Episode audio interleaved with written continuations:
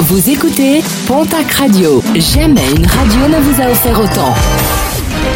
L'information locale à 9h, c'est sur Pontac Radio. Bonjour Jean-Marc Courage Sénac. Très bon mardi et merci de votre fidélité procédure disciplinaire engagée et enquête ouverte par la gendarmerie à Oloron-Sainte-Marie visait un enseignant du collège lycée Saint-Joseph. Ce dernier est accusé d'avoir pris à partie une élève et d'avoir tenu à son encontre des propos racistes. Le 13 mars dernier, il avait insulté une élève d'origine maghrébine avant de la comparer à une terroriste.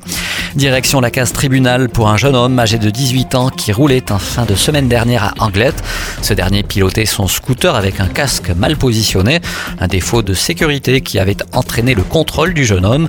Dans son coffre se trouvait une certaine quantité de résine de cannabis.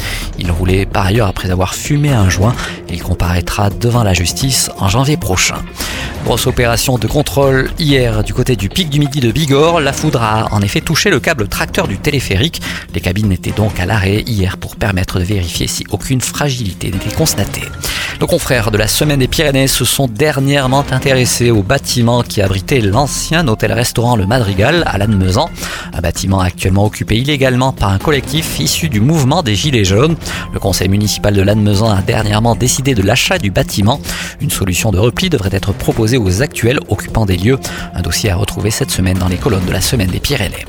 Le département des Landes, prochainement producteur de carburant, le groupe Priam, qui produit déjà de la cellulose sur son site industriel de Tartas, va y produire du bioéthanol dès l'année prochaine. Le pain des Landes servira à la production de ce carburant vert de seconde génération. À la clé, la création de 26 emplois sur place. Et puis, deuxième sortie de l'année pour la Vélorussion à Tarbes, ce sera le 28 juin prochain. Alors que la sixième étape du Tour de France sera programmée huit jours plus tard, les organisateurs souhaitent profiter de l'engouement suscité par le passage de la Grande Boucle avec cette thématique, fêter le passage du Tour de France une fois dans l'année, c'est bien. Créer les conditions de sécurité pour les cyclistes du quotidien, c'est mieux. Rendez-vous sera donné à 18h30 du côté de la place Verdun.